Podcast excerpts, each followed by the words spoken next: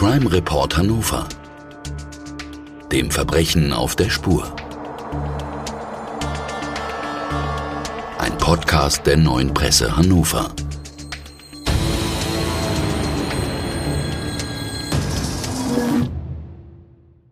Dieser Podcast wird freundlich unterstützt von visit-hannover.com.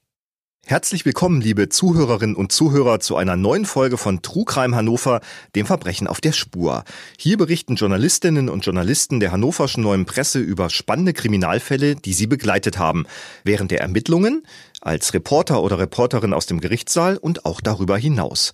Heute bei uns im Podcaststudio ist Christian Lomoth. Bei der Neuen Presse bist du stellvertretender Ressortleiter Nachrichten. Herzlich willkommen. Dankeschön. Hallo. Dann haben wir heute einen ganz besonderen Gast, nämlich Herrn X. Herr X ist Ermittler beim LKA und wir dürfen seinen wahren Namen nicht nennen, denn Herr X ist als Ermittler ganz eng an dem Fall dran, über den wir gleich sprechen. Dennoch herzlich willkommen. Ja, auch von meiner Seite ein herzliches Willkommen. Gemeinsam wollen wir heute über einen Fall sprechen, der Teil einer ganzen Verbrechensserie ist, die die Polizei in mehreren Ländern in Atem hält und die alle, so kann man sagen, mit einem lauten Knall beginnen. Der große Knall. Der Fall der Geldautomatensprenger. Die Nacht des 12. Juni 2021 ist wolkenverhangen. Nur eine schmale Mondsichel steht über dem Stadtteil Kirchrode im Osten Hannovers. Die Straßen sind leer, alles ist ruhig. Die Menschen schlafen. Doch gegen 4 Uhr früh werden die Bewohner rund um die Straße Großer Hillen durch einen gewaltigen Knall geweckt. Die Menschen schrecken hoch und befürchten das Schlimmste. Ist eine Gasleitung explodiert? Eine Bombe detoniert? Eine 82-jährige Rentnerin schaut aus dem Fenster und sieht, dass die gegenüberliegende Filiale der Deutschen Bank komplett zerstört ist. Mehrere Männer schleppen Säcke zu einem Auto, springen hinein und rasen davon. Innerhalb weniger Minuten ist alles vorbei. Zurück bleiben ein verwüstetes Haus und Anwohner, die ratlos auf der Straße stehen. Was ist hier in diesem beschaulichen Stadtteil geschehen? Für die ermittelnde Polizei wird schnell klar, die berüchtigten Geldautomatensprenger haben wieder zugeschlagen. Bereits seit einiger Zeit zieht die Bande eine Spur der Verwüstung durch die Region. In Langenhagen, Basinghausen, Hemmingen, Geerden und Eldachsen sprengen sie Geldautomaten. Die Wucht der Explosionen ist so stark, dass die Gebäude zum Teil einsturzgefährdet sind. Die Täter erbeuten mehrere Zehntausend Euro. Der Schaden an den Häusern ist deutlich höher. Und die Gangster beschränken sich nicht auf die Region Hannover. In ganz Niedersachsen sind sie aktiv. Eine Fahndung verläuft stets erfolglos. Die Bande scheint genau zu wissen, wie sie schnell von den Tatorten fliehen kann. Für die Polizei ist klar, die Täter agieren hochprofessionell, schlagen stets nachts zu und brauchen nur drei bis fünf Minuten für ihre Einbrüche. Wer sind die Einbrecher und wo kommen sie her? Und wie kann man die Bande der Geldautomatensprenger stoppen?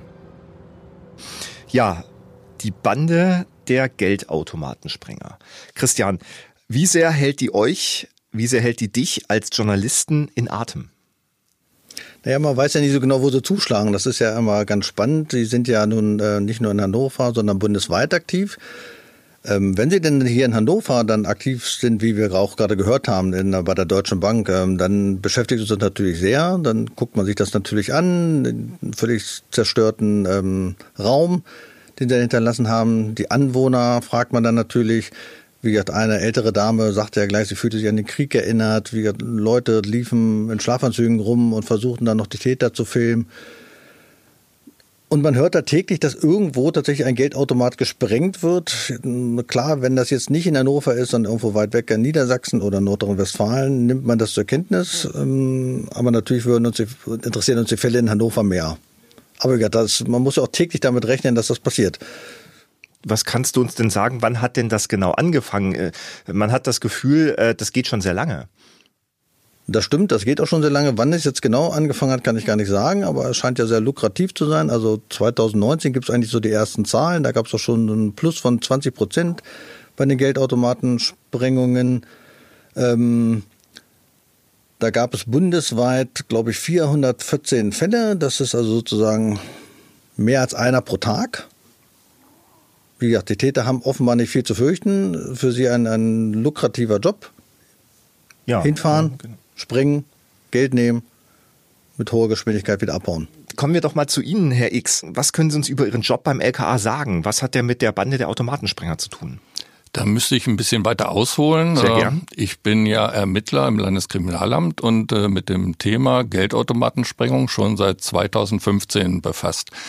Das war Anlass äh, war eine Beginn einer Serie von Geldautomatensprengungen im Grenzbereich Deutschland-Niederlande. Äh, das war das erste Mal, dass wir in einem Jahr so geballte Sprengungen in diesem Bereich hatten. Und äh, das hat sich jetzt über die Jahre seit 2015 permanent gesteigert. Und äh, wir haben halt festgestellt, dass es sich um äh, gut organisierte Banden und Gruppen aus den Niederlanden handelt, die hier zur Begehung von Straftaten nach Deutschland einreisen. Das Phänomen Geldautomatensprengung gibt es natürlich schon länger. Wir haben äh, seit äh, 2005 war die erste Geldautomatensprengung schon in Deutschland festgestellt, aber diese massive Steigerung der Fallzahlen hat erst im äh, Jahr 2015 angefangen. Das Phänomen war in den Niederlanden ganz akut und äh, die niederländische Polizei hat zusammen mit den Banken versucht, dieses Phänomen entsprechend äh, zu bekämpfen und haben dann viel in die Sicherung der ersten Automaten gesteckt und das hatte dann zur Folge, dass die niederländisch-marokkanischen Täter, das sind meistens Leute mit äh, marokkanischen Wurzeln aus den Bereichen Utrecht, Amsterdam, die sich auf dieses äh, Phänomen spezialisiert haben, die entsprechend äh, dann festgestellt haben, sie sind nicht mehr so erfolgreich in den Niederlanden. Und dann ist es halt das Einfachste, wir fahren in das benachbarte Deutschland und äh, fangen dann dort an, äh, die Geldautomaten entsprechend zu sprengen. Das heißt, äh, man könnte sagen, da hat sich ein Verbrechen aus den Niederlanden nach Deutschland und damit nach Niedersachsen äh, verlagert, weil es für die Täter einfacher geworden ist. Das ist äh, ein Verdrängungseffekt, den wir auch festgestellt haben. Man muss natürlich sagen, es gibt äh, für uns mehrere Gruppen, die auf diesem äh, Thema äh, spielen, sage ich mal. Es sind äh, äh, schwerpunktmäßig die niederländisch-marokkanischen Täter, dann äh, weitere Gruppe sicherlich auch aus Osteuropa Gruppen, die auch Geldautomaten sprengen können. Dann gehen wir auch weiterhin von kriminellen deutschen Tätergruppen aus und als letzte Gruppe sind dann die Nachahmungstäter, wobei wobei der Großteil der Taten wir den niederländisch-marokkanischen äh, Tätern äh, zurechnen. Sie äh, gehen da sehr äh, direkt an. Sie sagen, äh, das sind die Täter, die kommen aus diesem Umfeld, aus diesem Kreis. Sie haben das benannt. Ähm, was macht Sie da so sicher, dass diese Täter daherkommen? Zu Anfang äh, der Tatserien 2015 haben wir immer festgestellt, dass auf den Überwachungsvideos äh, quasi immer die gleichen Regenanzüge einer niederländischen Firma zu sehen waren. Die konnte man ganz gut erkennen. Die haben Reflexstreifen am Rücken oder an den Beinen. Und äh, es wurde in den ersten Jahren immer mit einem Gasgemisch gespielt gesprengt. Und äh, oft haben sie dann die Gasflaschen zurückgelassen. Die waren dann äh, eigentlich meistens auch äh, niederländischer Herkunft. Oder die Täter nutzten Fahrzeuge und man konnte anhand des Fluchtweges feststellen, die sind wieder in Richtung Niederlande zurückgefahren. Und von daher war uns klar, dass äh, die Täter aus dem Bereich Niederlanden kommen. Sie reden äh, von Tätern, Sie reden von einer ganzen Serie. Ähm, wie groß ist denn die Bande? Also ist das eine ganze, eine ganze Gruppe? Sind das zwei, drei? Was kann, kann man darüber sagen? Also die niederländischen Kollegen und wir gehen auch davon aus, äh, dass dieses Täterpotenzial in den Niederlanden mehrere hundert äh, Leute stark ist. Äh, der Schwerpunkt liegt in dem Bereich Utrecht und Amsterdam, natürlich auch in anderen Bereichen, aber der Schwerpunkt ist halt in Utrecht. Da gibt's richtige Stadtteile, die fast überwiegend nur von Niederländern mit marokkanischen Wurzeln bewohnt werden. Das ist natürlich auch ein sozialer Brennpunkt. Es gibt viele, die keine Arbeit haben haben und äh, finanzielle Probleme und äh, dann das äh, Sprengen von Geldautomaten natürlich ein sehr lukratives Geschäft für sich entdeckt haben. Und das ist ja auch keine, keine eine große Bande, wenn ich das richtig verstanden habe, sondern es sind ähm, ganz viele Einzeltäter. So der eine guckt sich das von dem anderen ab oder ähm, und, und fahren dann los. Also ist jetzt kein Bandenchef, ähm, der dann die Leute losschickt und das Geld einkassiert. Wir gehen von sogenannter Schwarmkriminalität aus. Das sind äh, unterschiedliche Gruppen in wechselnden Zusammenstellungen. Äh, wir stellen uns das so vor, da sitzen welche in der Shisha-Bar irgendwo und äh, man kennt sich, man weiß, in welchem Metier man tätig ist. Dann äh, wird halt gefragt, wer hat Lust, wer hat Zeit, wer braucht vielleicht Geld. Und dann setzen sich immer wieder unterschiedliche Gruppen zusammen, die dann halt mehrere Taten unter Umständen begehen. Und je nachdem, wie erfolgreich es war, dann steigen sie vielleicht mal aus, dann kommt der nächste wieder rein. Es ist also wechselnde Zusammensetzung, die wir festgestellt haben, aber immer mit dem gleichen Ziel, Geldautomaten in Deutschland zu leeren.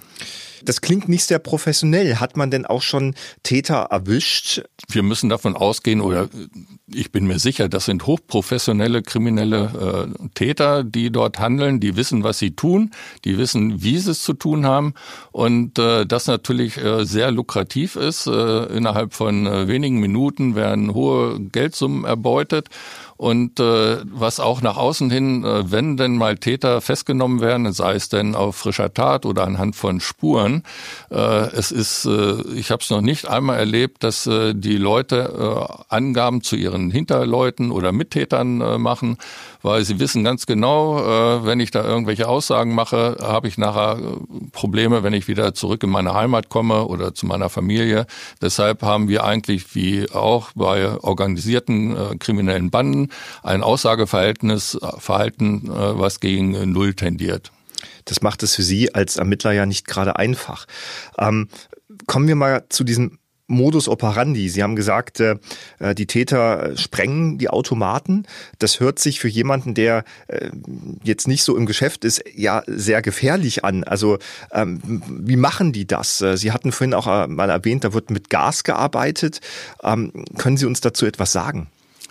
Das Sprengen von Geldautomaten ist eine ganz gefährliche, lebensgefährliche äh, Arbeitsweise, nicht nur für die Täter, sondern natürlich auch für unbeteiligte Dritte und äh, auch mit äh, hohen Gebäudeschäden, Sachschäden verbunden.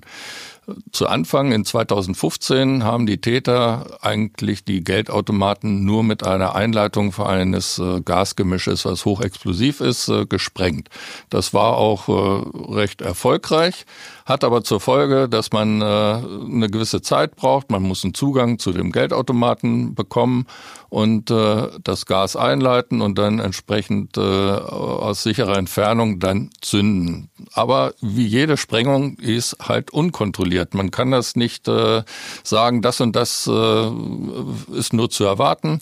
Das zeigt ja auch die Schäden, die teilweise nach äh, Sprengungen festzustellen sind. Da sind nicht nur die Scheiben entglast, äh, teilweise sind ja auch die Statik der Gebäude beeinträchtigt oder die Bewohner müssen äh, erstmal für ein paar Tage woanders hin umziehen.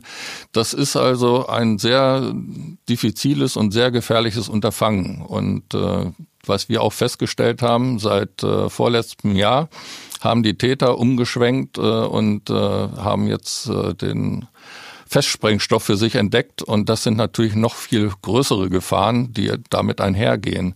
Der Hintergrund, warum die Täter jetzt äh, umgeschwenkt sind auf Festsprengstoffe, ist, dass äh, auch in den Niederlanden die Geldautomaten gegen Gaseinleitung gesichert worden sind. Und auch dies äh, haben jetzt die deutschen Institute auch äh, vorgenommen. Es sind immer mehr Geldautomaten auch in Deutschland gegen die Gaseinleitung geschützt. Und deshalb äh, ist das natürlich dann nicht mehr so erfolgreich. Und die Täter wollen natürlich an die Kohle kommen, an das Geld und äh, haben dann für sich äh, die Verwendung von Festsprengstoffen für sich entdeckt. Wie gefährlich das ist, zeigt ja auch so ein Fall in Schüttorf, meine ich, war es, wo eine Wohnung, glaube ich, über der Bank anfing zu brennen und eine Familie gerade noch so gerettet werden konnte. Also da hätte es ja auch das erste Mal Verletzte, wenn nicht sogar Tote geben können. Das ist ja auch fast ein Wunder, dass das noch nicht passiert ist. Das ist richtig und äh, das stellen wir jetzt auch immer häufiger fest. Äh, diese Sprengungen, gerade mit Festsprengstoff, haben eine enorme Kraft.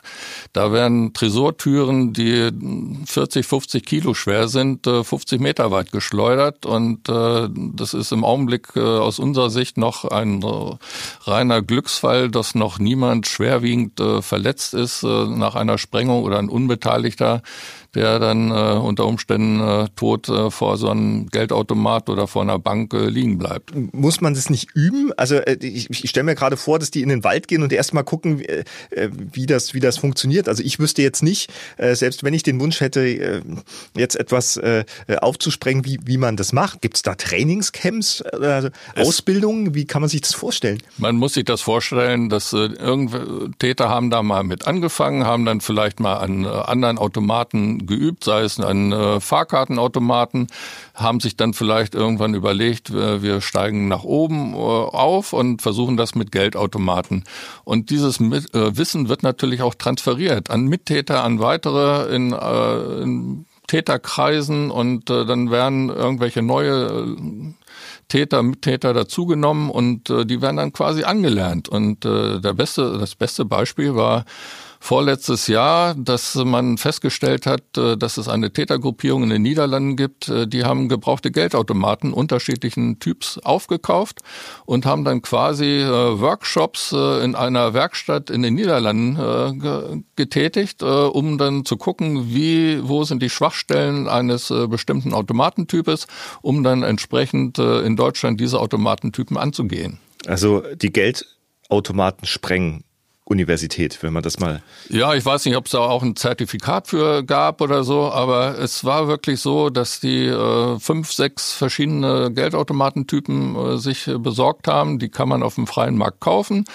Und äh, dann haben die in der Nacht- und Nebelaktion in irgendwelchen Werkstätten da dran geübt. Und das äh, Kuriose war dabei, dass in einem dieser abendlichen Workshops, sage ich mal, einer der Täter an der falschen Stelle auf so ein Sprengpack äh, gehauen hat und äh, dann zur Folge hat, äh, dass er tot vor dem Geldautomaten liegen geblieben ist.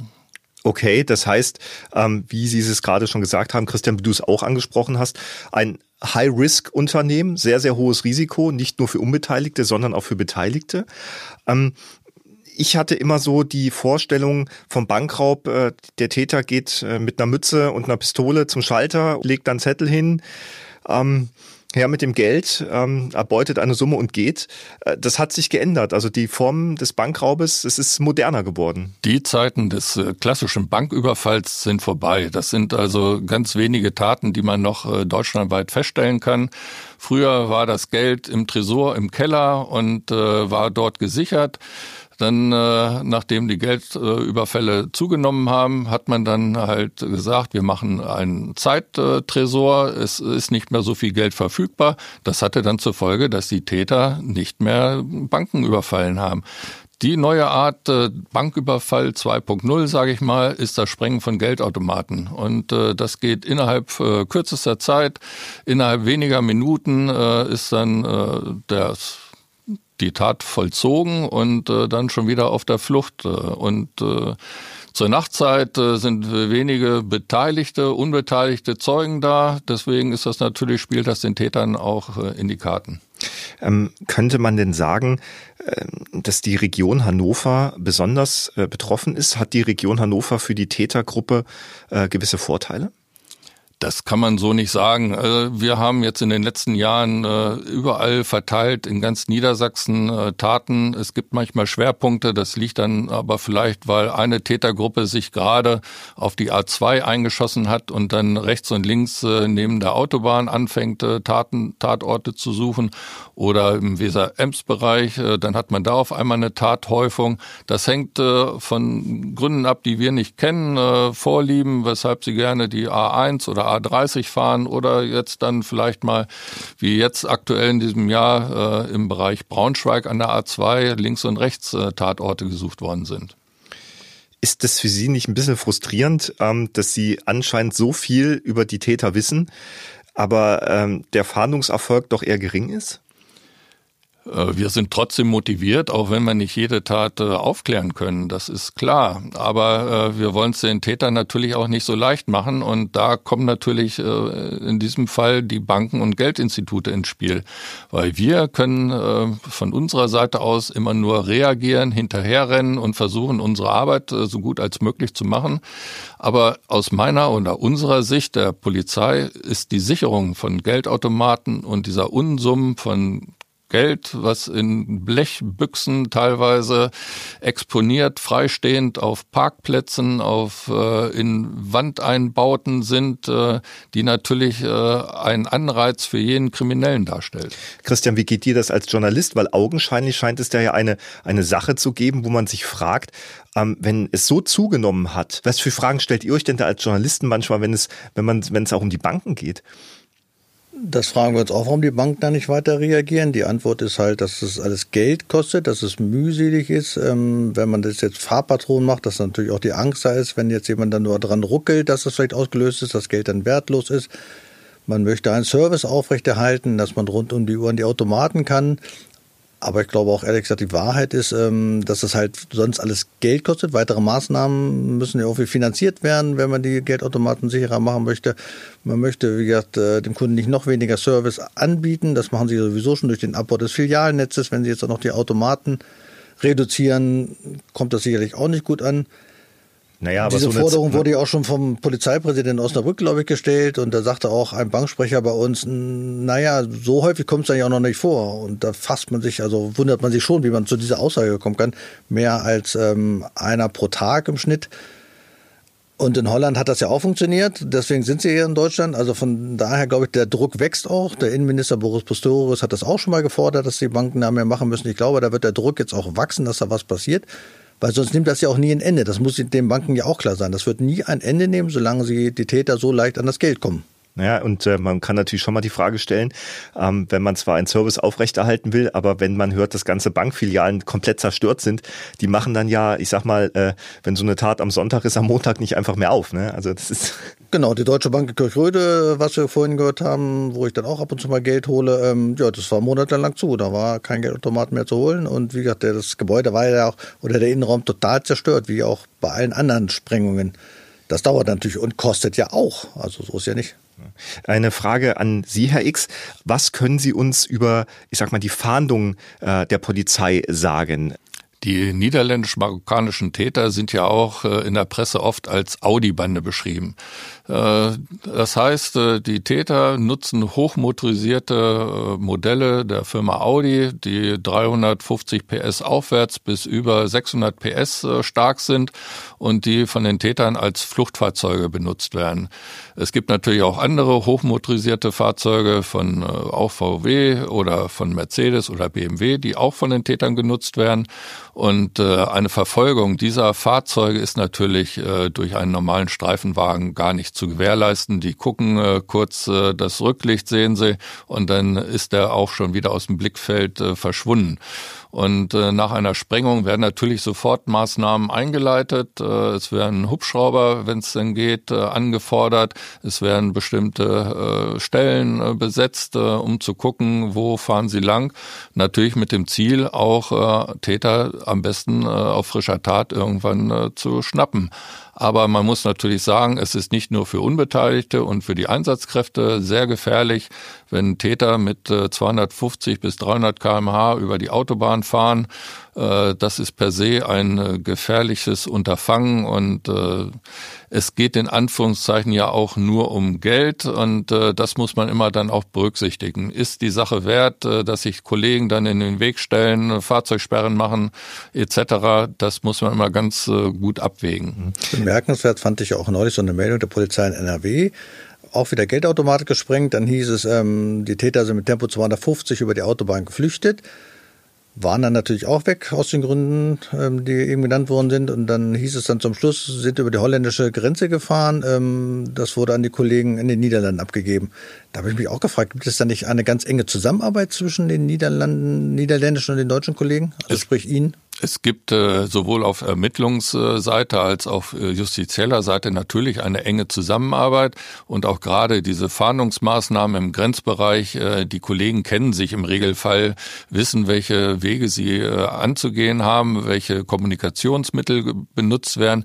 Äh, das ist eigentlich nicht das Problem, wenn die Fahndung äh, wieder in die Niederlande rübergeht. Äh, dort sind auch sehr motivierte Einsatzkräfte und sind auch gut organisiert. Also es, wir versuchen schon äh, auf allen allen Ebenen zu spielen, um den äh, Tätern habhaft zu werden. Ja, vor allen Dingen, ähm, es mag ja sein, dass ich über die A2 äh, vielleicht mal mit Tempo 250 fahren kann, aber aus meinem Wissen über die Niederlande, da ist ein sehr striktes Tempolimit. Also wenn ich da mit 250 über die Autobahn äh, fahre, dann ähm, äh, die haben auch sehr viele Radarkontrollen und Blitzer. Also. Das äh, stört die Täter nicht, äh, weil sie haben ja keine Kennzeichen, die für uns äh, äh zurückverfolgbar sind. Die tragen äh, eigentlich oder tragen immer äh, Vollmasken oder Sturmhauben. In diesen Zeiten fällt man ja auch mit Mund-Nasenschutz nicht allzu sehr auf äh, und äh, dann wird schon eine Identifizierung anhand von äh, Blitzerbildern, sage ich mal, oder Überwachungskameras schon sehr schwierig. Kann Sie denn trotzdem uns Zahlen nennen? Sie haben gesagt, wir haben es mit einer Bande zu tun. Wir haben äh, einen sehr großen Täterkreis, die teilweise auch unabhängig voneinander operieren. Nichtsdestotrotz gibt es äh, Erkenntnisse über die Herkünfte oder die Herkunft äh, der Täter. Kann man denn irgend von einer Quote reden, wo man sagen kann, so und so viele werden erwischt, so und so viel Prozent, oder ist das eigentlich gar nicht möglich aus den Gründen, die Sie bereits genannt haben? Das ist natürlich schwierig, da Gesamtzahlen äh, für Deutschland äh, zu äh, darzustellen. Äh, weil da müssen natürlich immer alle Bundesländer abgefragt werden und äh, manchmal werden erst Täter nachgemeldet. Äh, das bildet auch nicht unbedingt immer die ganzen äh, Zahlen und äh, Angeklagten ab. Es ist was Unterschiedliches. Wenn wir sagen, es ist äh, kriminalistisch gesehen, ist es äh, der Täter für eine Tat, aber dann reicht es zum Beispiel noch nicht für eine Anklage aus. Dann wird er gar nicht vor Gericht gestellt, ist für uns aber quasi eine geklärte Tat. Da muss man unterschiedlich äh, gucken auf die entsprechenden Zahlen. Zahlen. Also es ist nicht so, dass wir gar keine Erfolge haben. Ich denke, wir über die Jahre hinweg haben wir auch deutliche äh, Verurteilungen schon bekommen, die teilweise auch bis äh, 12,5 äh, Jahre Freiheitsstrafe äh, ausfallen können. Das ist sicherlich die Spitze, aber äh, auch in den letzten Jahren sind die Strafen für solche Taten deutlich höher geworden, was auch widerspiegelt äh, die Gefährlichkeit, die auch in der Justiz oder in der Bevölkerung wahrgenommen wird. Ich wollte auch gerade sagen, man muss ja schon sagen, dass man jetzt auch immer mehr so von Gerichtsverhandlungen liest. Also es sind ja schon viele Erfolge da. Und gerade bei diesem Trainingslager, was wir vorhin angesprochen haben, ähm, wo übrigens einer, der die Dinger gekauft hat, die Geldautomaten, gesagt hat, er braucht sie für künstlerische ähm, Sachen. Und da ist er dann schon der ähm, Verkäufer misstrauisch geworden. Und da hat man ja schon allein 23 Verdächtige festgenommen.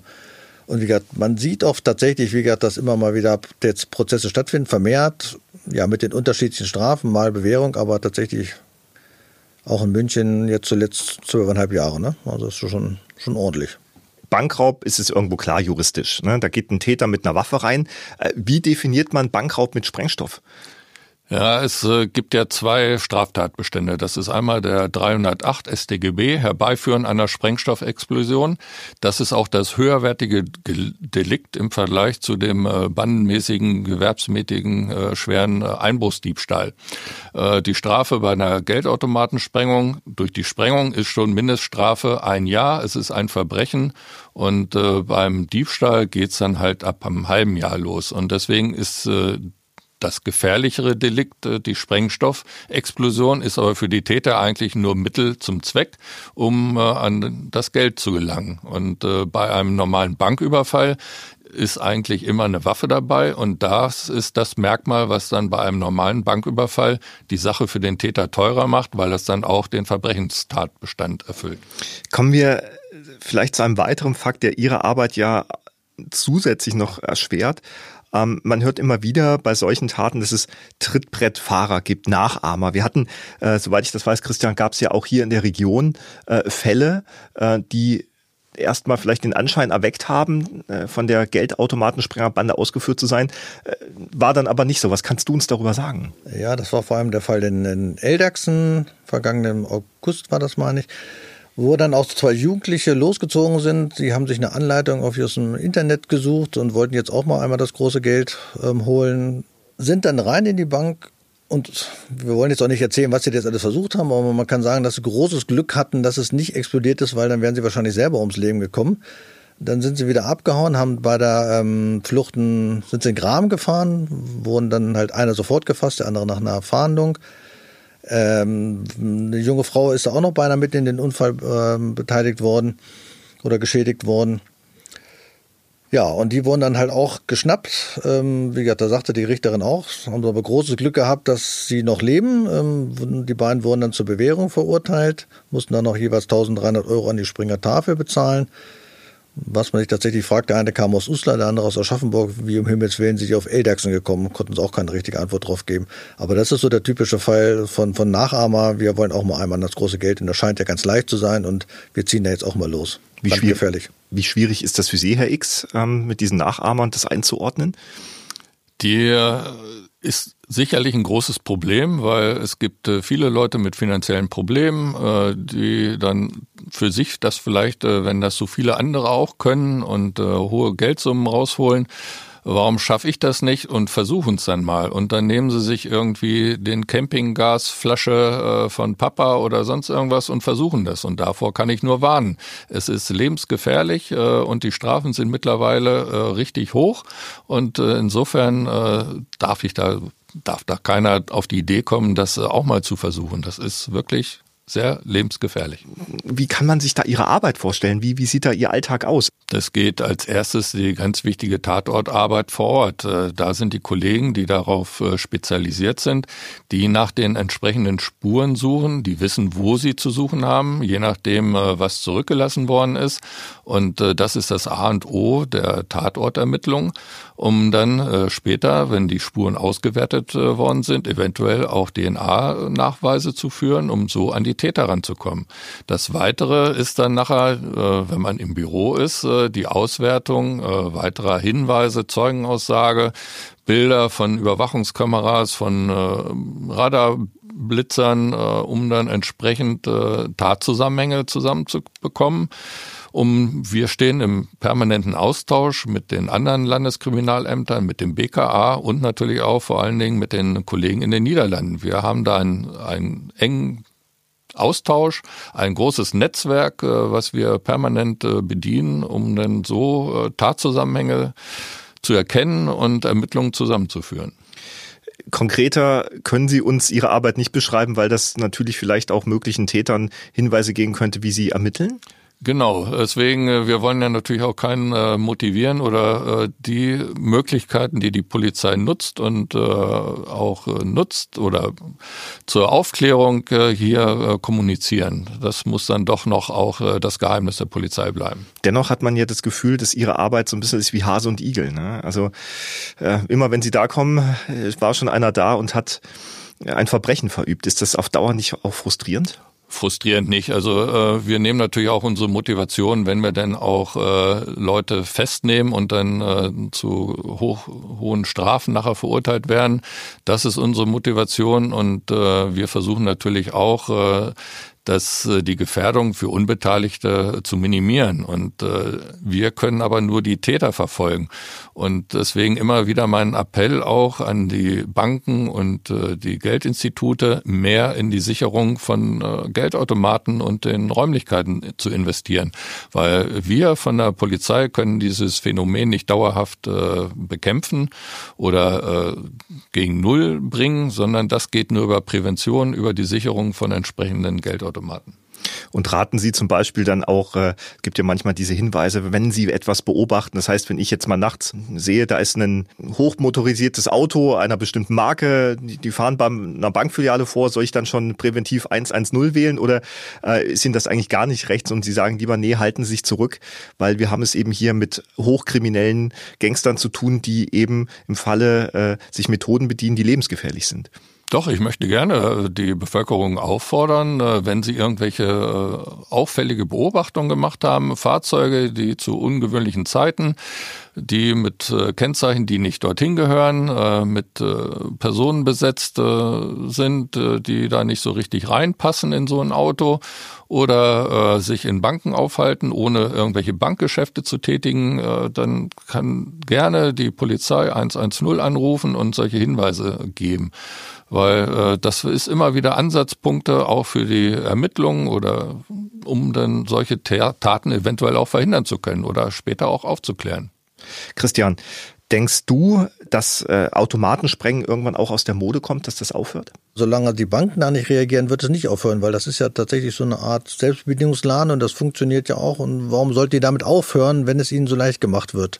Also solange da die Banken da nicht reagieren und die Sicherheitsmaßnahmen verstärken, werden sie immer wieder rüberziehen. Und ähm, es äh, sagt der, der, oder Herr X ja eben auch, dass es an Nachwuchs auch nicht mangelt. Das ähm, scheint da eine große, große Ansammlung von Menschen aus Holland zu geben. Und wie gesagt, auch die Nachahmer werden natürlich steigen, ähm, wenn die merken, ach, so schwer ist das ja gar nicht. Also da muss dringend was getan werden. Ich denke auch die Strafen müssen noch erhöht werden, wenn das geht. Und wie gesagt, Sicherheitsmaßnahmen erheblich verstärken, hat ja in Holland auch geklappt. Herr X, wie geht Ihnen das? Denken Sie, Geldautomaten sprengen wird irgendwann aus der Mode kommen? Ich kann es mir nicht vorstellen. Bei über 60.000 äh, Tatgelegenheiten, die wir ja alleine in Deutschland haben, äh, und äh, wenn so viele Automaten nicht mit äh, Farbeinfärbesystemen, mit Verklebetechnik oder die Zugänge zu den Befüllungsräumen entsprechend äh, gesichert werden, werden wir dieses Phänomen auch noch die nächsten äh, Jahre haben. wir haben diesen, dieses Jahr alleine schon wieder 68 Taten bundesweit. Wir sind schon wieder auf dem gleichen Niveau wie letztes Jahr oder vorletztes Jahr. Und äh, das ist so lukrativ, äh, die Täter werden das weiterhin äh, vorantreiben. Das sind ja nun erstmal keine sehr vielversprechenden Aussichten. Dennoch, vielen Dank, dass Sie hier waren, Herr X. Danke auch dir, Christian. Das war der Fall der Geldautomatensprenger und das war es auch schon mit unserer aktuellen Folge.